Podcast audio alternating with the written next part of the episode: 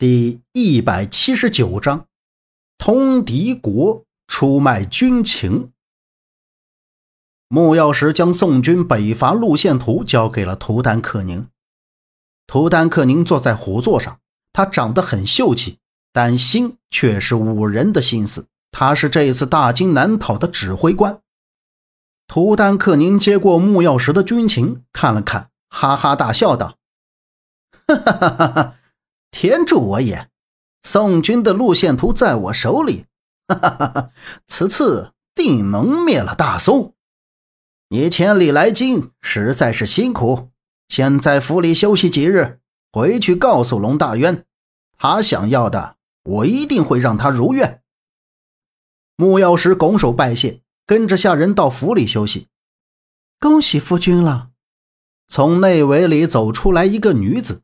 她的妆容很素雅，但是眼睛里却带着浓浓的邪魅气息。她用修长的手指捻过信，放在眼前的仔细瞧了瞧。此人正是杨婉莹。自从萧平浪拒绝了她，她一路北上，到了大都，成为图丹克宁的妻子。她一心想复仇，她要让萧平浪付出代价。宋军是想三路来犯，现在看来，宋军中路强大。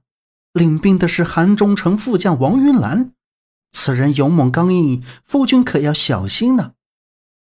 杨婉莹从容地将信折起来，笑道：“呵呵，此次我随军出征，夫君后方压阵。”图丹克宁担忧道：“你一个女子如何随军？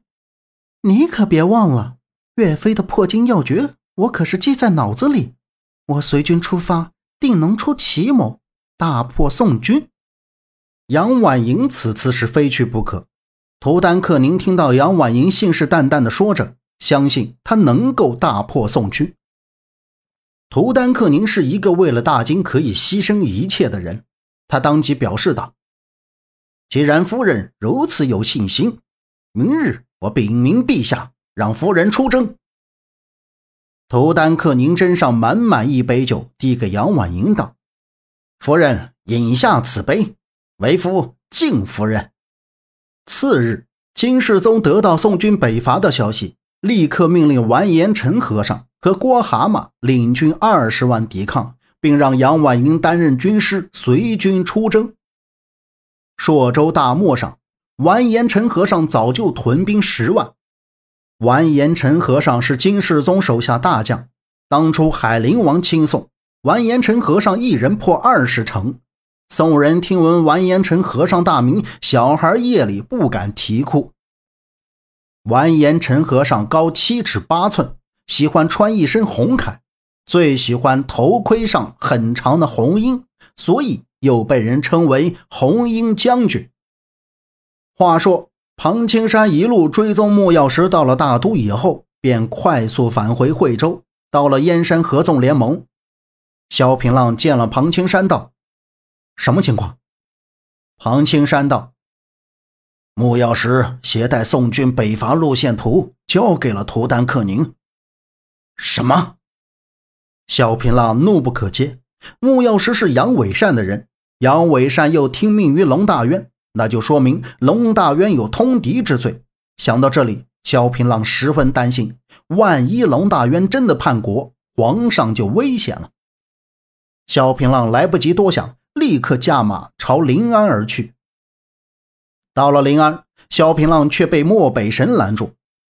漠北神是奉了杨伟善的命令在此拦人。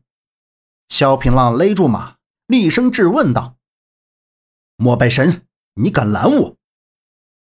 漠北神手里捧着大刀，他本就是大漠上有名的刀客，从来不把别人放在眼里。漠北神高傲道：“我奉杨伟善的命令在此拦你，有我在，你进不了临安城。”“呵呵，是吗？”萧平浪微微一笑，立刻翻身下马。他对漠北神不知何处来的傲气感到好笑。但萧平浪自有自己的身份，漠北神不出手，他不会动手。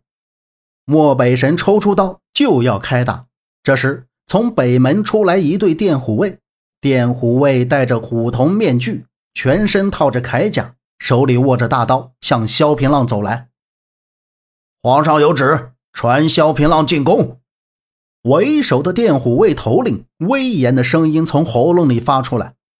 漠北神收了刀，脸色寒冷道：“杨大人有令，不可放萧平浪进临安。”电虎卫首领道：“杨伟善我不管，我只遵从皇上的命令。”说完，电虎卫便将萧平浪带走。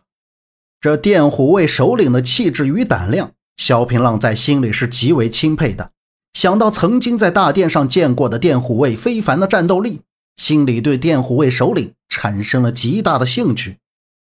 萧平浪突然想起，这个所谓的电虎卫首领，从来没有人见过他的真面目。莫非？萧平浪的心里产生了许多的想法。看着面前走着的电虎卫，萧平浪蓦然感到心里有一丝丝的凉意。到了，电虎卫首领轻轻地说了一声。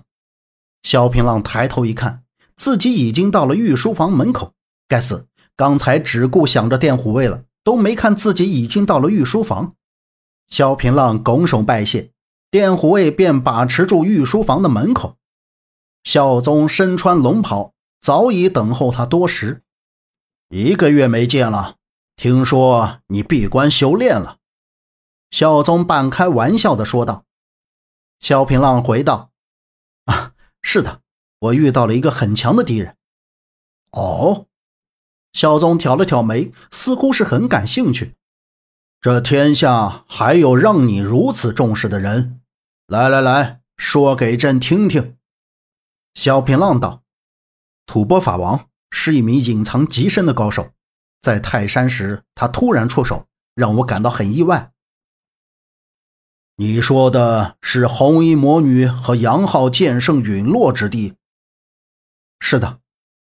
萧平浪恭恭敬敬地说：“其实朕叫你来，只有一件事要你帮忙。”孝宗放下手里的折子，招了招手，示意萧平浪坐下。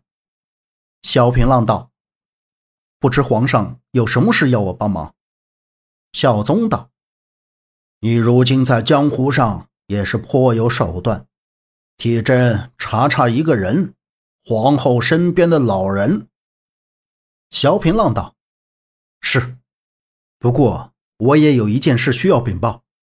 穆药师将我军北伐部署给了图丹克宁，我怀疑龙大渊有通敌的嫌疑。”小宗微微一笑，道：“呵呵，我知道。”看着萧平浪一脸震惊的表情，萧宗笑了笑，道：“呵呵呵呵，这部署是假的，王玉兰只是朕的一个幌子。”朕要李显忠和邵宏渊两路出兵，就从镇江。所以，皇上是利用他假传情报，故意让金军集中兵力于中路。皇上是要打个出其不意。萧平浪恍然大悟，心里是暗暗的钦佩孝宗的筹谋。哎，对了，离京之前去趟京兆衙门，怎么说你也是一把手，多少露个面。别让杨伟善起疑心。小平浪点点头，转身离开。本集播讲完毕，感谢您的收听，欢迎您订阅，下次不迷路哦。